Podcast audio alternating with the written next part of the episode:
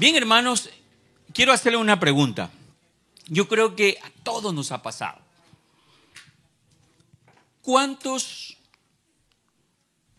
la primera vez que se montaron en la bicicleta tuvieron un pequeño accidente? Levante la mano. Ve, hermano, esa es una caída única. Yo no sé cómo usted cayó, no sé si se raspó por aquí, por acá, por aquí, pero todos, cuando usted va a aprender a manejar bicicleta, hermano, todos nos caemos. Porque es una experiencia nueva, obviamente, y a la vez uno, al inicio, usted ve la bicicleta como, no como un monstruo, pero algo como, uy, ¿será que puedo? ¿Será que me atrevo? Pero esa, esa potencia, esa, esa adrenalina que usted tiene adentro, dice, no, yo voy a poder. Y se cae, se levanta, aunque la bicicleta se tuerce toda, usted quiere seguir andando en ella, hasta el punto que termina aprendiendo a andar en bicicleta, ¿o no es así? Amén. ¿Estamos de acuerdo por el momento? Amén. Gloria al Señor. Miren, hermanos, el por qué nosotros o el propósito de esta enseñanza en este día es para que usted considere y podamos entender que esta vida en Cristo es una nueva vida. Esta vida en Cristo es una vida en victoria. Usted está en victoria. Hermano, si usted no lo siente así, hay problemas.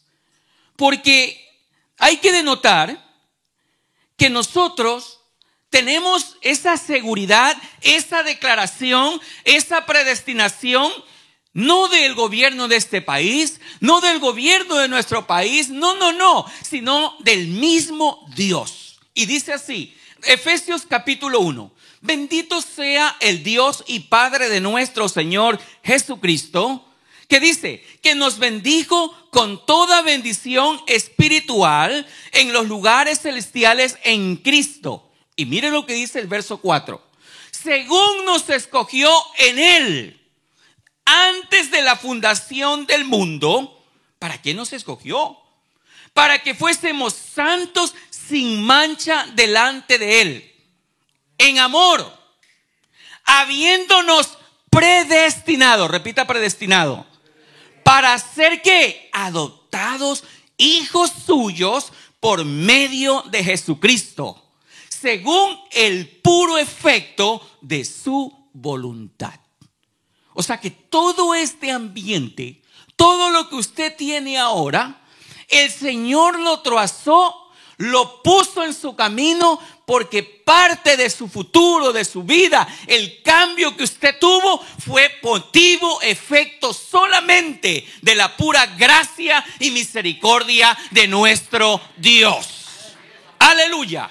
Y si usted no se siente identificado con eso, hay problemas. Y ese es el problema que lo vamos a solucionar el día de hoy con el poder de Dios. Hermanos, mucha gente ha sido víctima. Hay gente que ha sido víctima de robos, de violaciones, ha sido víctima de un accidente. Y hay muchos tipos o situaciones que se presentan en la que usted puede o haya sido alguna vez víctima. Y si bien es cierto, si usted ve en el Internet hay gente, yo no creo que la gente que nació sin brazos o sin pie eh, se sienten contentas o a la vez se halagan o se alardan por eso. Pero yo estaba chequeando de que hubo un hombre, un joven, en el que el muchacho nació sin los dos brazos. Entonces uno, ¿qué es lo que le llega a la mente? La primera palabra, como gente latina, como gente de los países nuestros. Pobrecito, pobrecito, ve cómo nació. Y lo ve así. Lo ve como que ya, en otras palabras, casi no tiene ni futuro. Pobrecito. Pero cuando yo me puse a ver la historia de este muchacho y vi que él tuvo, hermano, la gallardía, eso que tenía dentro, esta adrenalina, de aprender a pintar con los pies. Entonces, esa palabra pobrecito, como que la hizo a un lado.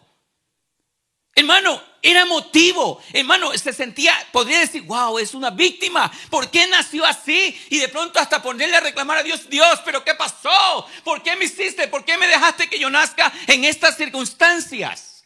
Pero yo aprendí algo de él que esa incapacidad no fue motivo para quedarse tirado en el piso llorando, lamentándose, sino que hermanos, eh, cogió el recurso que tenía, las, las, hermanos, las actividades que él podía hacer, adaptó sus pies para coger un pencil y empezar, hermanos, a escribir, a dibujar y hace unas obras bellísimas. Y no se quedó ahí escuchando el mensaje de todo eso, pobrecito. Yo no sé si usted le ha pasado, pero ahora que está en el frío y los muchachos no quieren ir a la escuela, y usted le dice, por ejemplo, José, levántese, nos va a la escuela. Y la mamá viene, pobrecito, está frío afuera. Pobrecito el niño. Entonces el niño, ¿qué piensa? Sí, yo soy y, y mientras más, o sea, como que más sentimental, soy pobrecito. Ay, niñito chiquito, se va a tener frío. Entonces, eso hace de que nosotros vayamos fomentando esa mentalidad de víctima. ¿Y qué es la mentalidad de víctima? Tener una mentalidad de víctima significa que culpa de tus desafíos, de tus problemas, de tus dificultades, hasta de tu enfermedad a otros. Y te considera que tú eres el blanco del ataque. Usted caminó por ahí y un hermano por ahí motivo se lo quedó mirando y ya me vio, sí, me miró, me miró hasta mal. Ya me miró mal. ¿Qué hice? Y todo lo ve. Y de pronto usted dirá, la gente en este momento que está, usted sabe, la ola está fuerte y por eso es que hay que tener otra vez los protocolos, la distancia, la mascarilla. Yo creo que a nadie le gusta andar con mascarilla, pero nos toca. No es que nos guste, sino que nos toca. Incluso han salido unas mascarillas fancy que, concuerdan con la ropa y se ponen unos dientes grandotes, y, pero hay que ponérsela. Hay que ponérsela, porque eso es parte del paquete de que tenemos que seguir una regla que está puesta. Entonces, podría decir la persona, no, no, no, es que esa vacuna, por causa de la vacuna, y no, el problema está de la persona que tiene la mentalidad de víctima, que todos los problemas no tiene la culpa la persona en sí, sino todo a su alrededor. Todo a su alrededor. No, yo no voy a la iglesia porque el hermano tal está ahí. No, no, hoy día yo no me voy. No, porque está frío. No, no, es que yo quería que el año pasado Dios me hablara, pero como Él no me habló, yo no me voy. Entonces no es el culpable la persona, sino Dios. Y eso está escrito en la Biblia. Si usted va al libro de Génesis, el capítulo 3, hermano, la mentalidad de víctima es un problema que ni siquiera Dios lo puede solucionar. Porque si usted no reconoce su error como tal, nunca va a ser culpable, menos responsable de todo lo que está sucediendo. Y recuerde que lo que usted siembra, eso es lo que usted va a cosechar. Amén. Y tenemos el primer ejemplo de Génesis. Póngale cuidado a Adán. Adán come de la fruta. Entonces Dios empieza a llamarlo. Adán, Adán. Hey, ¿qué es lo tuyo? ¿Dónde andas, Adán? Y el hombre se empieza y se esconde. Se esconde. Entonces Adán empieza a decirle, no, Señor, porque, ¿sabes qué? Mire, no dice yo comí. Le dice, la mujer que tú me diste Mire donde él no fue, bueno Señor, sabes que tiene razón, yo fallé. No hay un verso que diga que Adán se arrepintió. Abraham se tiró la pelotita a la mujer. Y la mujer no dijo, bueno, sí, sabes que es verdad, yo decidí, le di a mi esposo y bueno, caímos. No dice ningún relato, si usted lee del verso 11 al 13, no habla de eso. ¿Sabe qué dice la mujer? La serpiente. Es que la serpiente, imagínate, la serpiente me engañó. Y una gente dirá esta mañana, uy, es que si yo, es que ese, Facebook, si lo cerraran, yo hubiese dormido temprano y llegaba al culto. y le echaron la culpa al Facebook. No es que si yo ayer hubiese terminado la fiesta antes de ayer y no la hubiese hecho ayer, yo llegaba. Entonces la culpa es de la fiesta, pero no aquel que voluntariamente fue a la fiesta. La culpa fue del Facebook que está abierto, no aquel que se dedicó hasta la madrugada y obviamente se quedó dormido. Pero siempre el problema de la mentalidad de víctima está allá. Y siempre va a estar fuera de mí. Yo soy el pobre víctima, yo soy el blanco y no, es que si yo voy, no, ya se va a terminar el año. Y como yo no he ido unos meses, como me van a señalar, yo no me voy. Entonces la culpa tienen aquellos que le van a preguntar, hermano, ¿y qué pasó? Por esa causa no vi. Entonces no asume la responsabilidad. No asume el problema que tienen. Porque hermano, alejarse de Dios no le afecta al público, me afecta a mí. Porque yo necesito tener una relación activa con Dios. O a usted no le pasa, hermano, que cuando usted su teléfono no funciona, usted lo apaga, le hace un reset. Pero necesita que haya señal. Necesita que si envía un mensaje se vaya. Necesita que si abre una página de internet que se abra. Pero usted quiere estar activo en el teléfono. La iglesia del Señor tiene que estar activa con su Dios, amándolo, glorificándolo, exaltándole, sirviéndolo, siguiendo hacia adelante, porque esto no es de los que retroceden, sino que los que prosiguen para vida eterna. Gloria al Señor. Alabado sea el nombre de Jesús. Entonces, ¿qué es la mentalidad? ¿Qué es, ¿Cómo presenta? ¿Cuáles son los síntomas de la mentalidad de víctima? autocompasión. Como decimos nosotros a los niños, no se va decir. El niño dice, mamita, es que tengo frío. Sí, mi hijito, pobrecito, quédese. Y después cuando ve las calificaciones, ¿pero qué pasó? José, ¿por qué? O Juan, o Miguel, o Pedro, ¿por qué? ¿Qué hiciste? Mira lo que tienes. Usted no lo mandó a la escuela. ¿Lo van a premiar por eso? Y ese problema sigue. No, es que ese profesor no hace la tarea. ¿Y sabe qué dice? es que yo le caigo mal a ese profesor. Y por eso no, yo no hice porque yo le caigo mal. Él siempre me ataca, me, me hiere, me señala y de todo. Alguien que puede ser que en este momento o alguien que nos está escuchando va a ver este video dirá, no, es que si mi padre me hubiese puesto en la universidad tal, de seguro que yo hubiese sido tal cosa.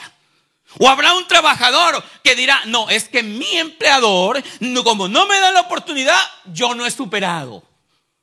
Y siempre buscando a terceros, a segundos, pero menos yo. Pero resulta que el Señor me hizo su hijo. Me dio victoria cuando no tenía ninguna. Me dio vida cuando estaba muerto. Me levantó cuando estaba caído. Me sanó cuando estaba enfermo. Aleluya. Y esa es la victoria que la iglesia del Señor tiene. Bendito sea el nombre de Jesús. Hermano, y tú me cuenta que se termina un año. Usted se, termina un año y no es problema, no es tanto problema terminar un año. El problema está cómo quiero empezar el otro. Porque hay gente que dice, yo ya quisiera que se acabe este año, uy, pero ¿por qué no se acaba? Uy, que quisiera. ¿Y para qué quiere el otro si en este no quiso ni vivir? ¿Cuántas veces, ay, mejor quisiera que me parte un rayo? Yo no sé si ha dicho, yo he dicho algunas veces eso. Uy, mejor que me tragara la tierra está rechazando vivir. Y tenemos al Dios de la vida, al Dios que lo tiene todo. ¿Y sabe por qué, hermano? No es que, hermano, es como cuando estaba eh, Lázaro. Señor, pero si tú hubieses estado aquí, mi hermano no hubiese muerto. La culpa que se murió fue porque el Señor Jesús no estaba ahí. No aceptaban, se, se victimizaron. Y hay un ejemplo más claro que yo nunca lo he visto esta parte, porque nosotros, si usted lee el del, del, del paralítico de Bethesda, hermano, usted ve ahí una historia y siempre le enfocamos en un milagro de sanidad. Pero él tenía una mentalidad de víctima. Y yo no sé si usted lo ha leído. Así que yo le invito a que lo lea en el capítulo 5 de San Juan, si la mente no me falla. Cuando el Señor Jesús le pregunta a él, ¿quieres ser sano?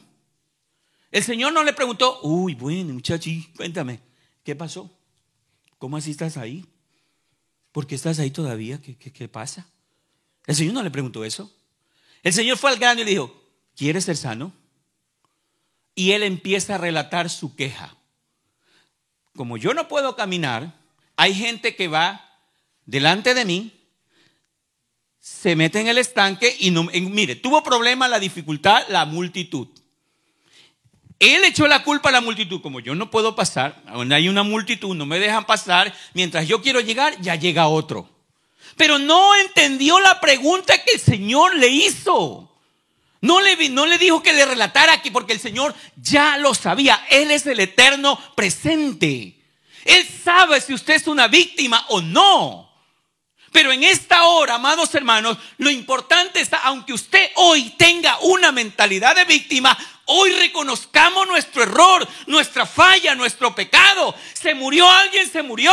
Se levantó un enfermo, se levantó. Pero mi vida, mi relación, hermano, mi salvación continúa. Porque esto no es de los que vienen atrás, no. Sino, hermano, tenemos que llegar hasta el final. El que persevere hasta el fin, ese será salvo.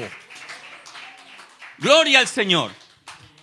Pero que resulta que este hombre pues le dijo, Señor, no puedo, imagínate. La multitud, mi incapacidad me impide. La multitud me impide. Pero el Señor le había preguntado, ¿quieres ser sano? Entonces, eso es lo que el Señor en esta mañana nos quiere preguntar. Esta es la pregunta de parte de nuestro Dios. ¿Por qué, hermanos? Estamos terminando un año. No, yo no le sirvo porque el hermano que está en el comité, mm, mm, a mí no me gusta, entonces yo no. O de pronto habrá uno que diga, otra vez el hermano Daniel. No, yo mejor otra vez no voy al culto porque ahora solamente él pasa aquí. Y me echa la culpa a mí. Pero yo me gano la bendición. Si usted no viene, usted pierde la bendición. Bendito sea el nombre del Señor. Hermano, y la bendición de Dios no se compra con dinero. La bendición de Dios se adquiere por medio de la obediencia a esta palabra por medio de aceptar que estaba perdido y el Señor me rescató, que ya no soy un bastardo, ahora soy un hijo reconocido del Rey de Reyes y Señor de los señores. Y otros dirán, es que en el cargo que me dejaron el año pasado a mí no me gusta, por eso mejor yo ni me voy para que no me digan nada.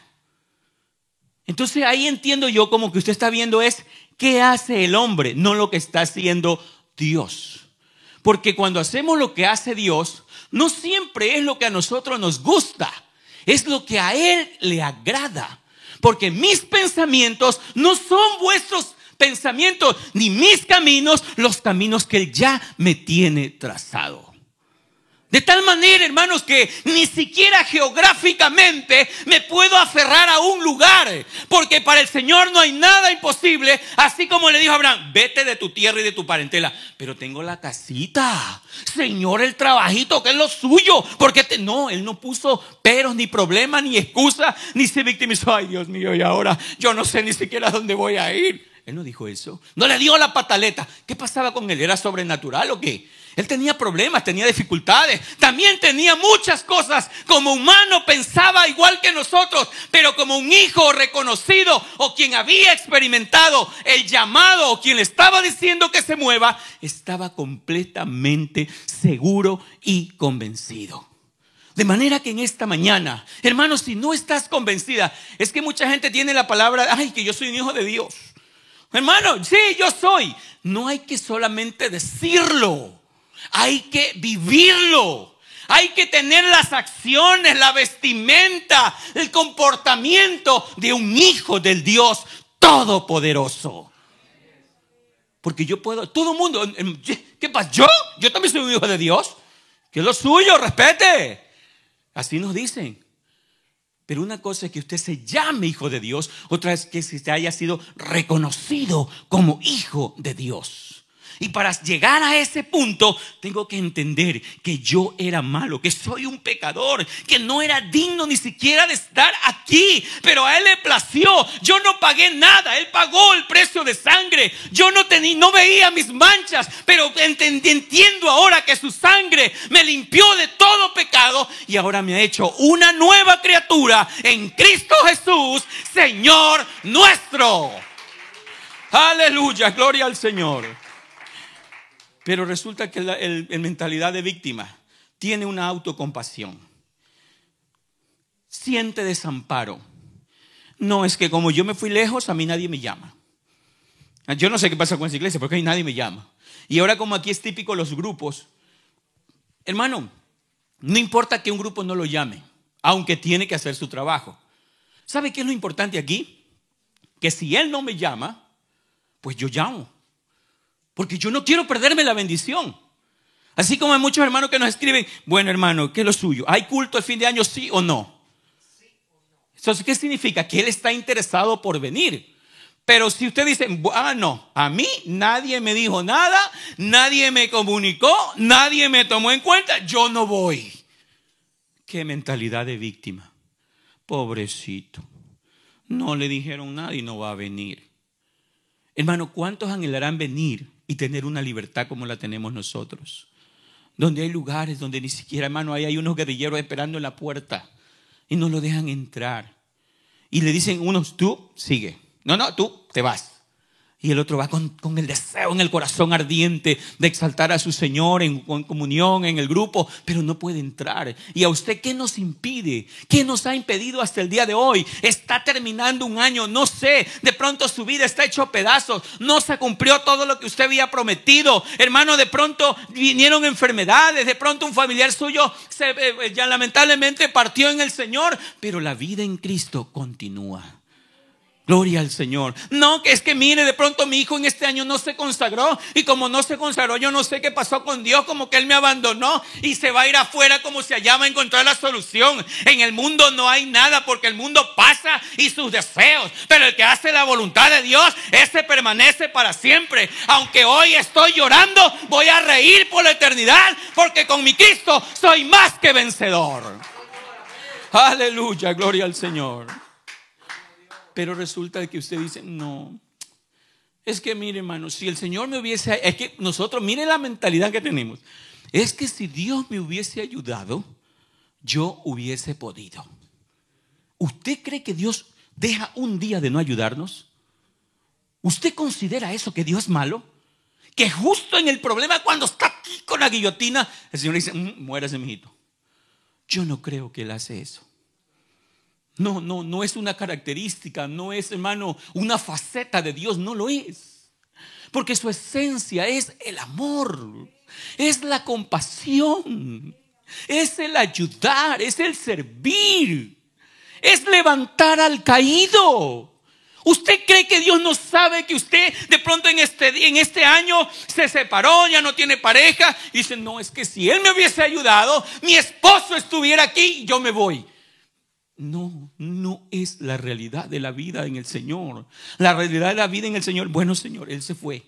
Que de pronto al hijo que usted tenía puesta la confianza en su hijo y que en este año y mi hijo y mi hijo y mi... Pero resulta que el hijo falló. Pero Cristo no le ha fallado y nunca le fallará. Porque Él es eternamente y para siempre.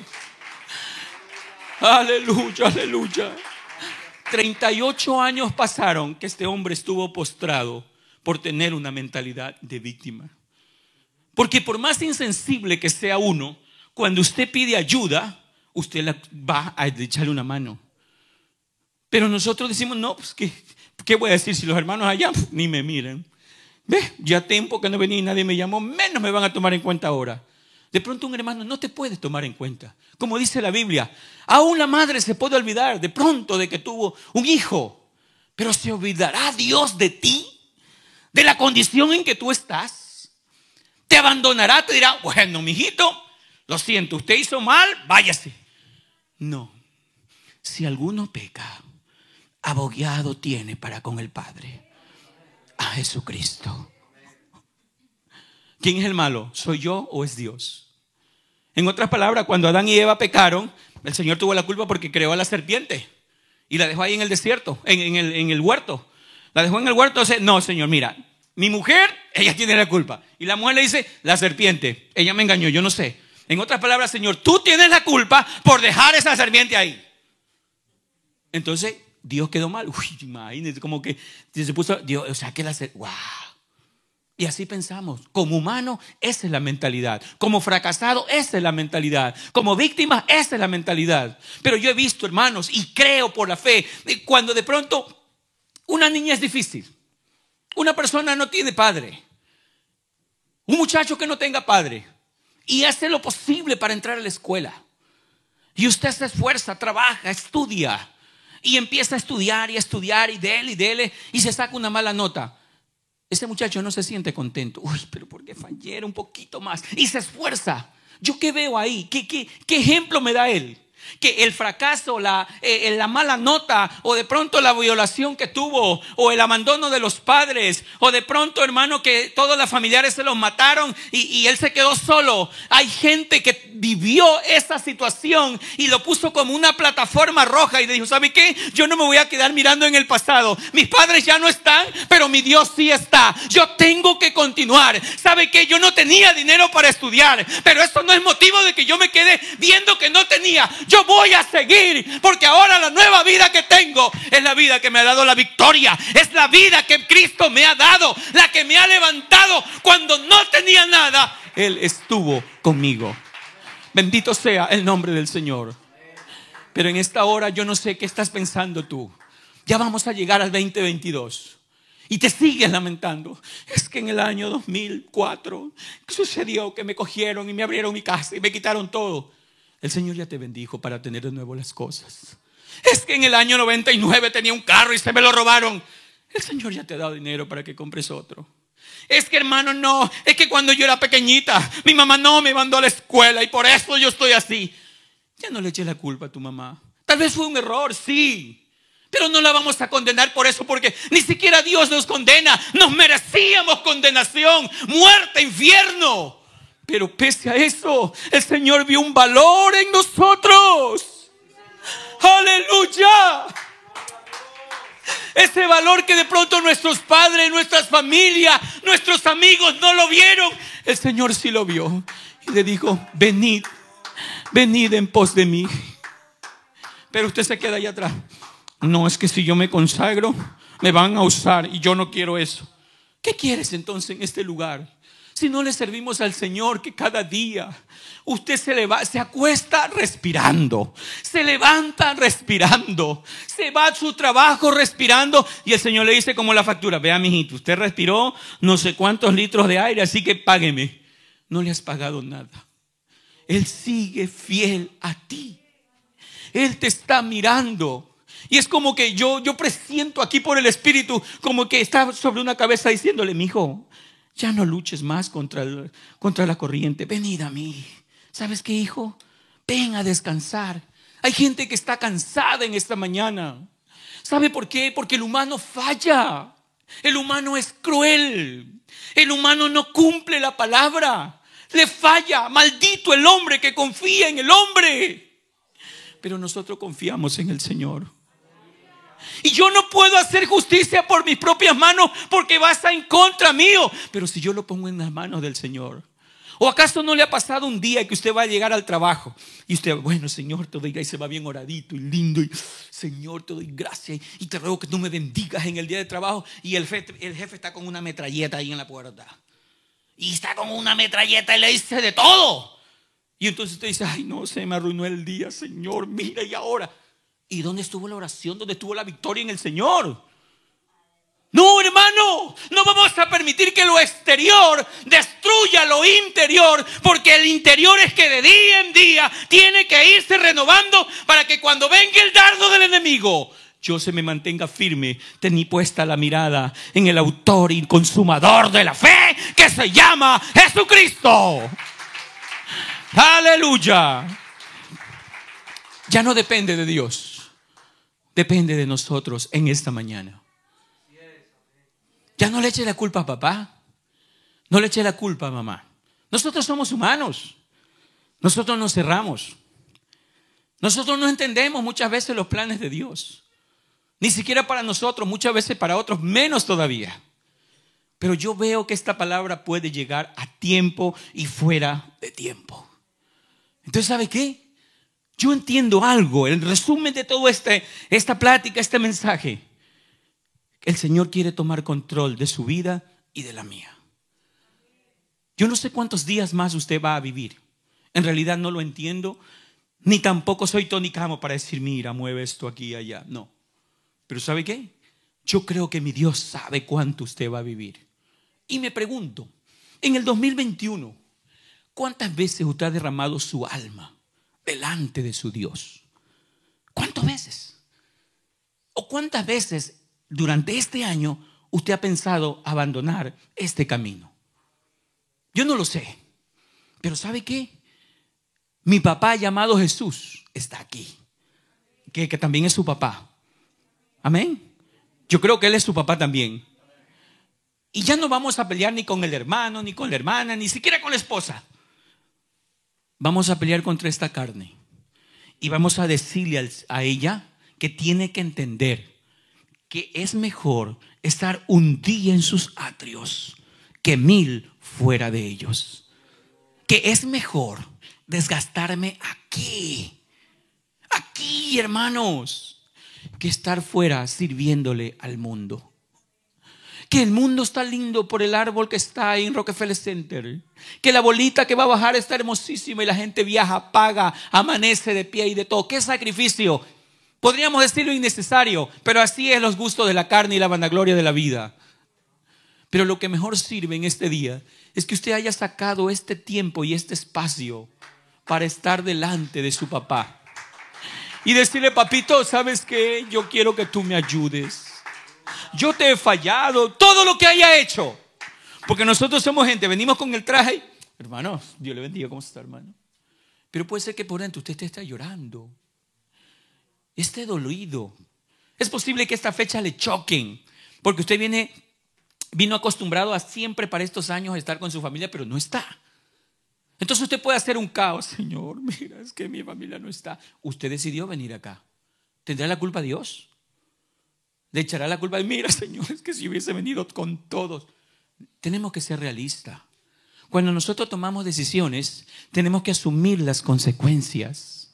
Y cuando yo asumo las consecuencias, aunque me duela, yo continúo porque sé que es mi decisión. Ni siquiera Dios de pronto intervino en esto. Y si Dios tiene un plan, hermanos, para Dios no hay nada imposible que nos una con nuestros familiares aquí en este lugar. Pero voy a, ¿me va a dar la pataleta contra Dios? No, contra esta carne. ¿Sabes qué? Pacientemente esperé a Jehová y él me oyó y escuchó mi clamor. Cuando no solamente haga esta oración cuando usted está a punto de morirse, no, hágala ahora, que está terminando un año y que necesitamos terminarlo en victoria. ¿Cuántos quieren la victoria del Señor? Habrá un amigo en esta mañana un amigo que dice, me gusta, wow, el Evangelio, qué lindo, uy hermano, el Evangelio, el Evangelio lo mejor. Pero no lo mire de afuera, métase en la presencia del Señor. Y va a ver que es mejor todavía. Que aquí lloramos, sí, claro. Aquí nos da el COVID, claro que da el COVID. Sí, claro, nos da. Aquí nos enfermamos, sí, es verdad. A los cristianos les da cáncer, sí, les da cáncer. ¿Y los hermanos cristianos también? Sí, también duermen en el Señor. Pero los cristianos tienen vida eterna. Claro que tenemos vida eterna. Y eso es lo que nos mantiene tranquilitos. Que este cuerpo tiene que volver al polvo, pero nuestra alma volará en el Señor. Aleluya. Si usted lo cree, apláudalo, gócese. Porque ese es su Dios. Por eso está aquí. Ese es el motivo, el motor, la sustancia que corre por nuestras venas de que Cristo nos llevará de triunfo en triunfo y de victoria en victoria. Gloria al Señor. Invito a que estén en pie. Y vamos a pedirle al Señor en esta mañana que Él nos ayude. Amados hermanos, es motivo de buscar de Dios. Yo no sé, hermano, cuántos años tienes en el Evangelio. Y, sabe que nosotros muchas veces decimos, no, es que cuando en los 40, en los 60, el Evangelio no era así, no, era buenísimo. O sea que el Evangelio se hizo malo o el malo soy yo. Entonces empezamos como a degradar. No, no, no, no. Dios tiene el mismo poder que lo tuve en el 80, en el 90, en el 2000 y así lo seguirá teniendo. Él no ha fallado ni ha menguado. Que yo lo mire de lejos por causa de mis acciones no es problema de Él, es problema mío. Pero si yo destruyo esa pared en esta mañana, en el nombre de Jesús, voy a tener una conversación gloriosa con Él. Así, ya no voy a decirle, pero es que Señor, mira, si el culto lo hubiesen hecho a las 10, a esa hora yo salía del trabajo. Pero como lo hicieron a las 8, yo no puedo ir. Así que yo no sé, Señor. Entonces ya tuvo la culpa el Señor. O ya tuvo la culpa el pastor. O ya tuvo la culpa la, la presidenta de damas. O tal comité, o tal y tal y tal. La piedrita la tiré para allá. Ahorita me está cayendo la piedra a mí.